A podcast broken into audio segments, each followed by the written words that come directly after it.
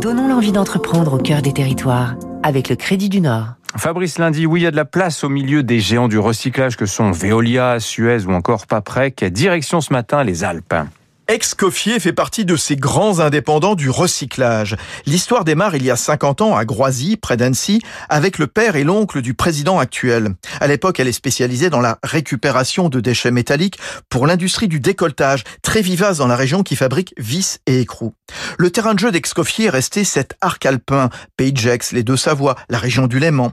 L'une de ses prouesses fut il y a 20 ans le démantèlement du CERN, l'accélérateur de particules. Un peu comme si nous devions démonter la tour Eiffel, expliquait à l'époque François Excoffier.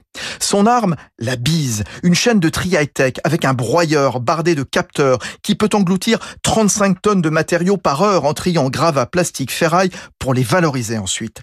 Excoffier est d'ailleurs capable de séparer fibres de papier et fibres de carton. Une première mondiale.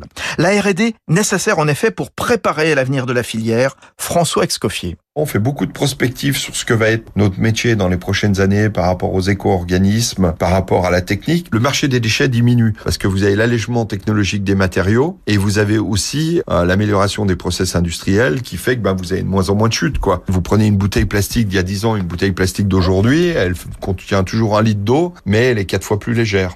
Excoffier, c'est aussi la team Excoffier pour aider les jeunes skieurs français en manque de sponsors et les faire monter sur les podiums.